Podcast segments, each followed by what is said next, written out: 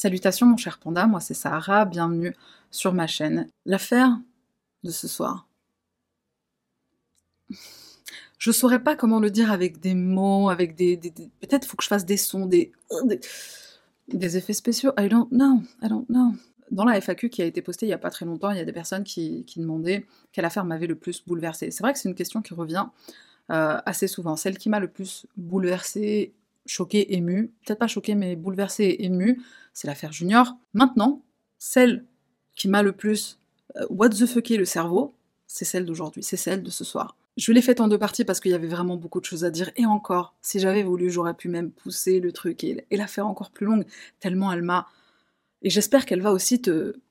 J'apporte une précision importante avant de commencer, c'est que par précaution, j'ai voulu substituer un mot. Donc dans cette vidéo, il y a, un mot qui a été substitué, que je ne veux pas utiliser monétisation, tout ça, sait-on jamais. Le mot en question, c'est une substance qui se, qui se fume, hein. bon, c'est pas euh, du, tabac, tu l'auras compris. Si je te dis narcos, si je te dis Snoop Dogg, bon, je pense que tu as compris. Ce mot qui commence par un C, je vais le remplacer par chocolat. Bon, voilà, ça commence par un C aussi, euh, puis c'est cute, donc chocolat. Notre affaire commence en 2012. Marie Barnes, une femme originaire de Floride, arrive à Newport Beach en Californie. Donc Marie débarque en Californie, elle emménage avec son chéri, avec son compagnon, et son compagnon, il a déjà un coloc qui s'appelle Michael. Michael, c'est un homme de 28 ans. Il faut savoir que depuis 1996, la loi aux États-Unis, elle permet la vente de chocolat de manière légale, pour des raisons médicales en tout cas, dans un premier temps. Et d'ailleurs, la Californie, c'est le premier État qui légalise le chocolat pour raisons médicales. Michael, qui est businessman dans l'âme, il saisit cette opportunité de se faire beaucoup d'argent et il ouvre un dispensaire. Un dispensaire de chocolat. Mais comme il veut vendre à tout le monde, même s'il euh, n'y a pas forcément des raisons médicales, il ne faut surtout pas que les banques ou que la police viennent mettre le nez dans ses affaires. Donc Michael, il n'accepte que les paiements en espèces. Et pour Michael, les affaires, ça se passe super bien. Il embauche une trentaine de personnes, il a des fournisseurs différents, il en a une centaine à peu près. Il ne se fournit pas au même endroit, ce qui est très intelligent. Bon, on sait jamais si un vendeur répond absent, bon bah tu restes pas sans marchandises. Michael, il est très malin, il sait gérer son business et pour information, son identité au cours de cette affaire ne sera jamais révélée. Donc j'ai ni son nom de famille, euh, ni plus que son prénom en fait, et malheureusement je ne pourrais pas montrer d'image. La nuit du 1er au 2 octobre, le petit ami de Marie est absent. Il travaille, Marie est dans sa chambre au rez-de-chaussée, Michael est sur le canapé à l'étage, il est endormi devant la télévision. Tous les deux sont loin d'imaginer ce qui va arriver cette nuit-là. Deux hommes masqués pénètrent leur domicile. L'un d'entre eux se dirige vers la chambre de Marie, il se penche vers elle et lui murmure à l'oreille Ne t'inquiète pas, ça ne te concerne pas. Il lui attache les mains avec un collier de serrage et lui met du ruban adhésif sur la bouche et il lui met un bandeau sur les yeux. Quant à Michael, c'est une autre histoire. Visiblement, c'est lui que cette intrusion concerne, puisque les deux hommes vont s'acharner sur lui. D'abord, il l'extirpe de force du canapé sur lequel il s'était endormi. Ensuite, il lui assène un violent coup au visage, lui cassant le nez avec un fusil à pompe dont visiblement ils sont armés. Michael saigne du nez, il lutte pour rester en vie, il hurle, il se débat. Un des deux hommes l'attrape à la gorge, il serre autour de son cou. Il serre tellement fort que Michael perd connaissance et il fait sur lui. Alors pas pipi, hein, euh, l'autre, la grosse commission. Et il n'est pas au bout de ses peines. Michael va aussi être attaché aux poignets, aux chevilles, comme Marie. On lui met également un bandeau sur les yeux et aussi un truc dans la bouche pour, euh, pour ne pas qu'il alerte les voisins par ses cris. Les deux hommes le mettent à terre, ils lui enlèvent le truc qu'il a dans la bouche et ils lui demandent où est l'argent. Michael répond J'ai 200 dollars dans une chaussette, dans ma commode. Et les deux hommes lui disent euh, Non, ça suffit pas, on veut le million de dollars. Les deux hommes vont procéder à une fouille de la chambre à la recherche de ce million, que bien sûr ils ne trouvent pas. Michael est alors brutalement traîné dans l'escalier et là on entend un camion se garer devant la maison. Marie est terrorisée à l'idée d'être mise à bord de ce véhicule pour aller où et peut-être ne jamais revenir. Le camion est placé devant le garage de la maison en marche arrière pour euh, permettre un chargement plus facile et plus rapide. Michael et Marie sont emmenés dans ce camion par les deux hommes qui sont entrés par effraction et il y en a aussi un troisième, c'est le chauffeur. Nos deux victimes sont aveuglées par le bandeau qui leur couvre les yeux, mais celui de Michael se relève un peu vu qu'on l'a jeté violemment, comme si c'était un, sac à patates. Là, Michael s'aperçoit les fenêtres du camion sont recouvertes de ce qu'on appelle du papier panda ou du film panda. Le papier panda, c'est un film en plastique dont on se sert dans les cultures de chocolat. Pourquoi ça s'appelle panda? Parce que d'un côté c'est blanc et de l'autre côté c'est noir, blanc, noir, comme le panda. Le côté blanc est très réfléchissant et il permet de renvoyer la lumière vers les plantes, donc ça évite de la perdre et qu'elle soit absorbée euh, par les murs. Bon, j'ai appris quelque chose, le papier panda, je savais pas ce que c'était, donc je partage. Bon, ça s'appelle Panda, hein, j'étais un peu obligée. Et puis pour la suite de notre affaire, il est important de savoir que ce camion est équipé euh, en euh, matériel pour cultiver du chocolat. Nos deux victimes à bord de, ce camion qui visiblement sert de, chocolaterie mobile ne voient pas où on les emmène. Par contre, ils comprennent qu'à un moment donné, ils sont en train de s'arrêter pour faire le plein d'essence. Bon bah tout de suite, on comprend qu'on a affaire à des criminels de génie. Ah merde, t'as pas fait le plein? Ah, Bon bah vas-y, arrête-toi, euh, total. Quoique Leclerc, c'est moins cher. Bah. Le camion repart, hein, à croire qu'on est en road trip entre potes et qu'on s'est arrêté pour de l'essence et des chips. Et sur ce trajet vers on ne sait pas où, Marie devine ce qui est en train d'arriver à Michael par les bruits qu'elle entend. Michael est roué de coups, on se moque de lui parce qu'il s'est fait sur lui, on utilise un chalumeau pour le torturer et le faire parler. Où est l'argent? Par contre, alors que nos malfrats parlaient jusque-là dans un anglais parfait, là il commence à avoir des accents espagnols. My patron wants your money. Si Michael n'était pas en train de se faire torturer, on croirait à une farce. Le pauvre Michael continue de répéter qu'il ne sait pas de quoi il parle et désespéré, il propose à ses kidnappeurs de leur donner toutes ses économies qui sont sur son compte épargne. C'est quand même pas rien ce qu'il propose, hein, c'est 100 000 dollars, mais on décline son offre en lui répondant que euh, c'est pas assez. On continue de le torturer, persuadé que les prochains mots qui vont sortir de sa bouche, c'est euh, bon bah après le cactus, euh, prends à droite et l'argent est sous le troisième caillou. Michael tente autre chose, il propose de leur donner tout le chocolat qui se trouve dans son dispensaire, ainsi que la somme en espèces de 30 000 dollars, qui est aussi dans le dispensaire. On refuse encore et toujours toutes les vaines tentatives de Michael de se tirer d'affaire avec ce qu'il a à offrir contre sa vie, c'est-à-dire tout sauf un million de dollars. Le camion ralentit, le cœur de Marie s'arrête. Que va-t-il se passer Ils viennent d'arriver dans le désert. Je sais pas comment on prend. Comment il s'appelle ce putain de désert Mojave, Mojave, Mojave. Je sais qu'ils disent Mojave en anglais. Ils arrivent dans un désert. Marie et Michael sont sortis du camion. On les met à genoux. Une scène digne d'un film Hollywood. Pourquoi est-ce qu'on est dans le désert? Nos trois compères sont persuadés que Michael a enterré ce fameux million de dollars quelque part dans le désert. Est-ce que cette scène aurait inspiré la série Breaking Bad? Alors c'était un petit spoil, mais regarde quand même la série si tu ne l'as pas vue parce que c'est juste une des meilleures de tous les temps. L'un de nos malfrats s'éloigne un peu, il passe un coup de fil en usant de son accent espagnol éclaté au sol. Il revient et il annonce à Michael que s'ils ne peuvent pas apporter le million à son patron, ils ne peuvent pas revenir les mains vides. Ils doivent apporter quelque chose, hein. eh ben tu te présentes les mains vides, ça se fait pas. Zama offrande, tu veux pas nous donner l'argent, alors on va prendre quelque chose on va prendre ton zizi. Bon, ils le disent pas comme ça, mais t'as compris. La personne qui est chargée de, de charcuter Michael se saisit d'un couteau et commence à chanter. En avant, en arrière, en avant, en arrière. Genre, il est en train de couper du bois. Tu vois ce que je voulais te dire au début de... Et c'est que le début. Après cette session découpage en chanson, qui dure une minute, ce qui a dû paraître à Michael comme étant une éternité, d'ailleurs la douleur était tellement intenable que Michael s'est évanoui. Après ça, Marie entend qu'on est en train de verser un liquide sur Michael. Michael s'imagine le pire. Il se dit c'est de l'essence, ils vont brûler vivants. Il les supplie de lui tirer une balle dans la tête et d'en finir. En réalité, ce n'est pas de l'essence, c'est de l'eau de Javel, euh, pour Zama effacer toutes les traces. Imagine juste à quel point l'eau de Javel a dû le brûler, bah déjà sur euh, ses brûlures de chalumeau, et puis sur... Euh, un des trois hommes se penche ensuite vers Marie et il lui dit si tu arrives à retrouver ce couteau, tu pourras te libérer. Aujourd'hui, c'est ton jour de chance.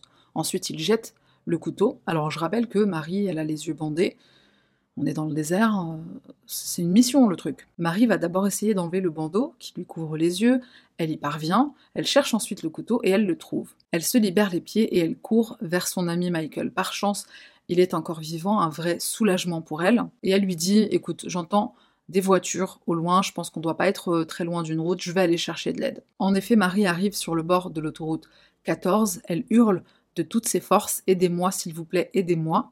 En effet, c'était le jour de chance de Marie, parce qu'en plus d'avoir trouvé le couteau, en plus de s'être libérée et de comme par hasard se trouver près d'une route, la voiture qui approche, la première voiture qui approche, c'est une patrouille de police. Les deux agents qui sont à bord comprennent de suite que quelque chose ne va pas et que c'est très sérieux.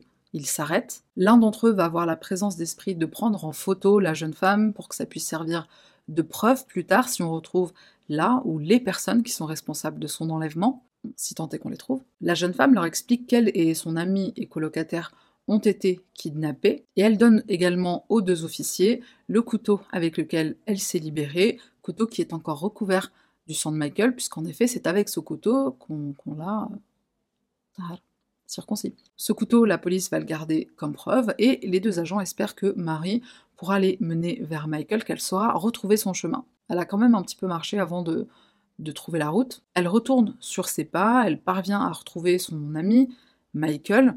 Michael sera secouru. Il est certes couvert de sang, couvert de contusion, mais il est vivant. Il sera pris en charge dans un premier temps par la police, puis par l'ambulance quand elle arrivera. Les yeux de Michael sont tellement enflés qu'ils sont fermés.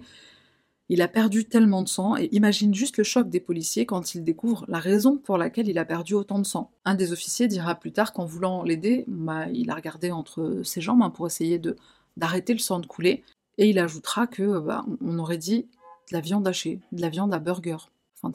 En attendant l'arrivée de l'ambulance, on cherche l'organe manquant, le zizi de Michael. On le cherche en vain.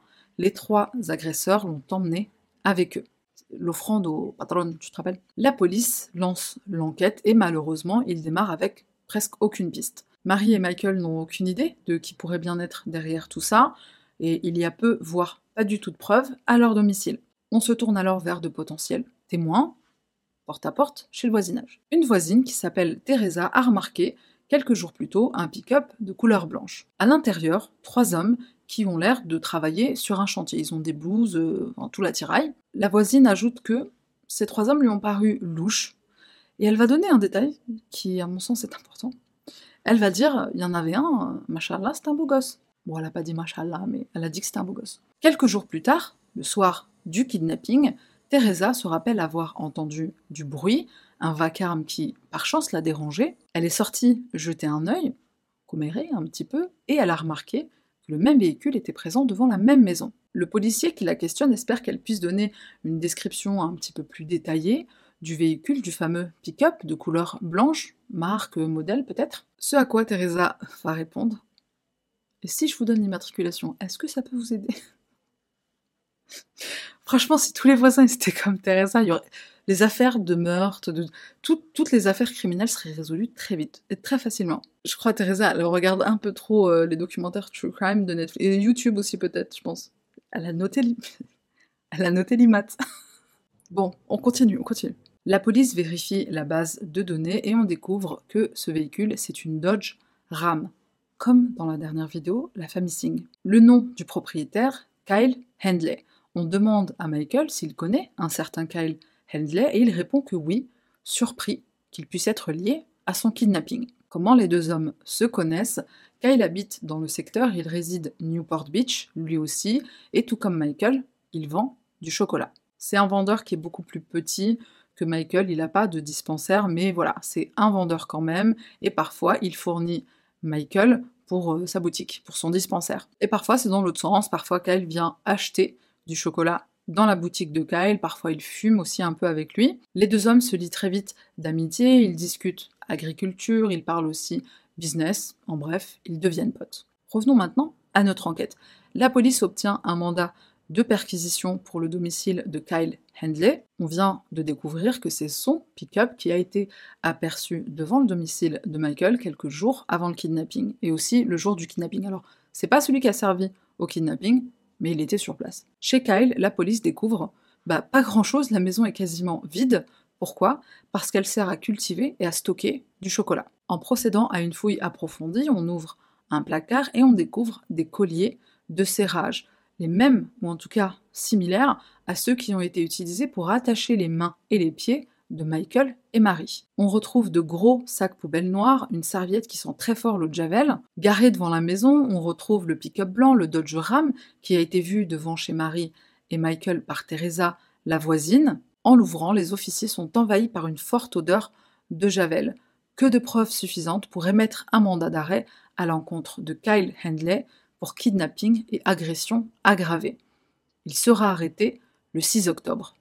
Maintenant, reste à trouver ses complices. En continuant la fouille du pick-up blanc du Dodge Ram, un gant est retrouvé à l'arrière. Bien sûr, il est envoyé au laboratoire pour analyse, un ADN est découvert, mais il ne s'agit pas de celui de Kyle. Cet ADN appartient à une autre personne, Hossein Nayeri.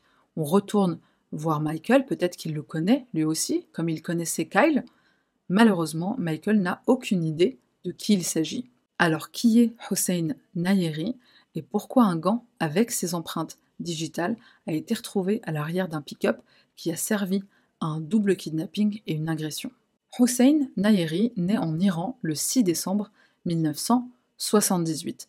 Il arrive aux États-Unis enfant, on ne sait pas à quel âge exactement, mais il est encore très jeune, détail important. On sait très peu de choses de la famille de Hussein, on sait que son père est médecin, sa mère avocate, ils émigrent aux États-Unis et plus précisément à Fresno, en Californie. Pendant sa scolarité, Hussein se découvre un amour pour le sport et particulièrement la lutte. Il assistera à des compétitions pendant ses années lycée, un vrai prodige. Plus tard, il s'engage chez les marines, une décision qu'il prend pour s'auto-discipliner, il fait un peu trop la fête, l'armée va peut-être lui remonter les bretelles, le discipliner, c'est ce qu'il lui faut. Mais Hussein ne tolère pas qu'on lui donne des ordres, il ne supporte pas l'autorité, par fierté sûrement, et tu verras qu'en réalité, toute cette affaire, elle découle peut-être de cette fierté. Chez les marines, ça se passe très mal. Hussein est surpris à voler des polos dans un magasin de vêtements près de sa base. Un jour, il est hospitalisé suite à un accident de surf. Un jour, il en vient même à déserter. Quand les marines le retrouvent, bon bah déjà, il passe 47 jours au trou.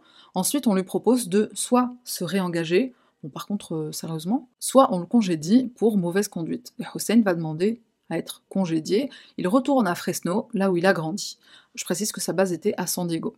Hossein est donc de retour à Fresno, il a alors 22 ans. Il trouve du travail en tant que serveur dans un restaurant local, le Mimi's Café, et c'est là qu'il fait une rencontre qui va bouleverser sa vie. Courtney Shegerian, une jeune femme de 16 ans, qui au départ lui fait croire qu'elle en a 18. C'est une fois qu'il est tombé sous son charme qu'elle lui avoue en réalité avoir 16 ans. Mais c'est trop tard, Hussein est amoureux, ils se mettent en couple, et la jeune femme se voit obligée de cacher cette relation à sa famille, bah, déjà parce qu'ils sont pas d'accord, et aussi euh, par la très forte influence de Hussein. C'est lui qui lui ordonne de ne pas dire à sa famille qu'ils sont ensemble. Il sait qu'ils peuvent pas le blairer. Naïve, très jeune et aussi très amoureuse, Courtney accepte. De son côté, Hussein, qui ne se plaît plus dans son métier de serveur va commencer à s'intéresser, tu l'as peut-être deviné, à la vente de chocolat. Il commence ses propres mini-cultures avec deux amis du lycée, Hassan et Kyle. Les trois amis, maintenant partenaires professionnels, gagnent pas mal d'argent, tout va bien dans le meilleur des mondes. Un soir, Hussein et Hassan se rendent au casino, ils ont trop bu, ils ont trop fumé, ils vont même consommer d'autres substances, et malgré son état, Hussein va prendre le volant. Il perd le contrôle du véhicule et fait un terrible accident de voiture qui coûtera la vie à son meilleur ami. Hussein est hospitalisé dans un état grave, mais il se remettra de ses blessures. Et après cette tragédie, qui risque de lui coûter un petit séjour en prison pour homicide involontaire à bord d'un véhicule, Hussein décide de prendre la fuite. Il va en Iran. Information importante concernant l'Iran,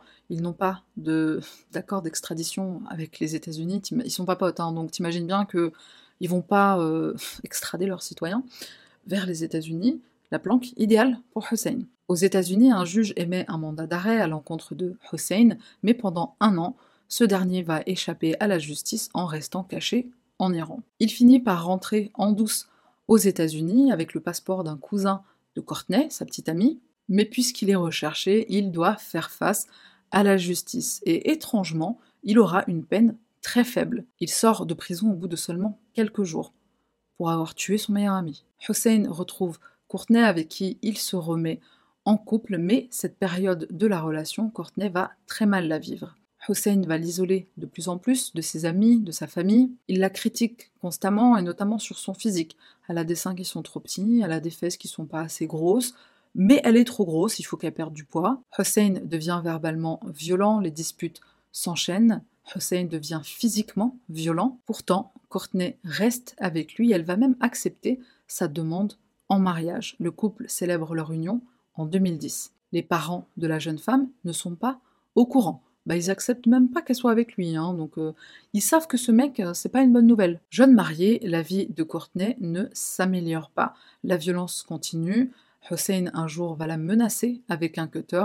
C'en est trop pour la jeune femme qui décide de contacter la police. Hussein est arrêté, il est placé en détention provisoire, mais il va passer un accord avec le procureur. Toutes les charges à son encontre sont abandonnées puisqu'il accepte de suivre un programme de gestion de la colère. Non seulement Hussein n'est pas incarcéré, hormis une petite garde à vue, mais en plus il n'y aura pas mention de cet incident dans son casier judiciaire. Malgré ça, Courtney va le reprendre, elle se remet en couple avec lui, et j'entends d'ici les commentaires un peu comme pour l'affaire de Karabo Mokoena, il la frappe, pourquoi elle reste avec lui?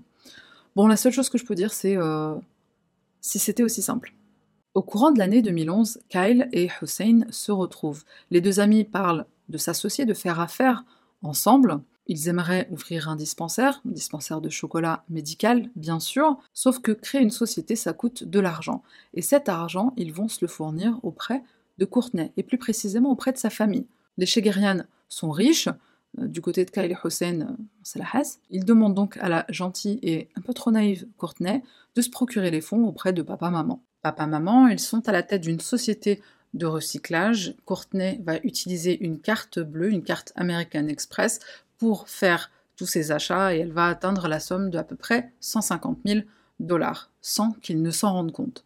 Ils ne se rendent pas compte qu'elle est en train de financer les projets personnels de son mari, mari dont ils ne connaissent même pas l'existence. Petite avance rapide, à quelques mois plus tard, on se rappelle de la rencontre entre Kyle et Michael. Michael achète une partie de ses produits à Kyle, ils sont donc liés par leurs sociétés respectives dans un premier temps, puis ils deviennent amis. Michael apprécie tellement Kyle qu'un week-end il va l'inviter, tout frais payé, à Las Vegas. Chaque fois que Michael paie, il sort une grosse liasse de billets, que ce soit pour le restaurant, pour les machines à sous, au bar où ils vont boire des verres. C'est Michael qui régale et il paye toujours en espèces, détail qui n'échappera pas à l'œil de lynx de Kyle. Il en parle à son BFF, à son meilleur ami Hussein, et c'est alors qu'il complote pour voler à Michael la somme d'un million de dollars. Somme qui au passage est inventée, imaginée par les deux hommes. À aucun moment Michael n'a évoqué une telle somme d'argent, et pourtant les deux amis vont se comporter comme si ce million existait, et ils vont comploter contre Michael sans que ce dernier ne se doute de rien. Pour rester dans la lignée Breaking Bad, petit spoil, Hussein et Kyle se procurent des traceurs GPS, traceurs qu'ils vont placer sous la voiture de Michael, ils vont suivre ses moindres mouvements, ses moindres déplacements. Hussein va demander à sa chérie Courtney de faire une vérification du profil de Michael. Elle est étudiante en droit, donc elle a par le biais de son école accès à des données personnelles, un peu comme la police. C'est comme ça que nos deux malfrats vont découvrir l'adresse de Michael ainsi que celle de ses parents. Ils achètent ensuite des caméras et, tels des agents du FBI, ils vont surveiller Michael et aussi sa famille. Petite parenthèse pour les traceurs GPS et les caméras, c'est en fait une amie du couple qui va les fournir à Hussein et Kyle. Alors, Hussein et Courtney, ils ont un couple d'amis qui s'appelle Rodus et Naomi. Donc c'est Naomi qui fournit les traceurs GPS caméras. Et au passage, il y a une rumeur selon laquelle Naomi et Hussein, voilà, Hussein démentira plus tard que bon, non, il n'a jamais eu d'aventure avec Naomi. Et ça, à la rigueur, on s'en fout. Ce qui est important de savoir, c'est que Courtney et Kyle, c'est pas les seules personnes qui suivent aveuglément Hussein. Il a un tel charme, un tel charisme, il est manipulateur, il est très intelligent. Plus tard, on va le comparer à Hannibal Lecter. On va même le surnommer Hannibal Lecter. Est-ce que c'est son charme qui lui a permis de s'en tirer à si bon compte pour le meurtre de son meilleur ami, enfin l'homicide involontaire? Est-ce que c'est son charme qui lui a permis un abandon de toutes les charges à son encontre pour les violences faites à sa femme? Très probablement.